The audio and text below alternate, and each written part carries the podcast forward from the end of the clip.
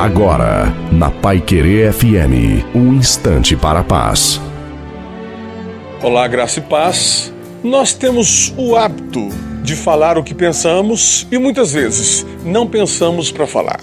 Quando a Bíblia diz que quando nós paramos e pensamos, normalmente nós colocamos em ordem todos os nossos projetos e prioridades, nós colocamos no seu devido lugar. Foi Jesus quem disse: buscar em primeiro lugar o reino dos céus. Ele está tentando organizar a ordem e os valores e os princípios na nossa vida. Se Deus realmente ocupar o primeiro lugar, ele vai ocupar toda a nossa vida. Se ele tiver em segundo, em terceiro, ele não estará em lugar nenhum.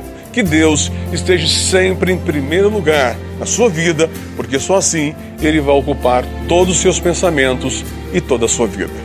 Até a próxima.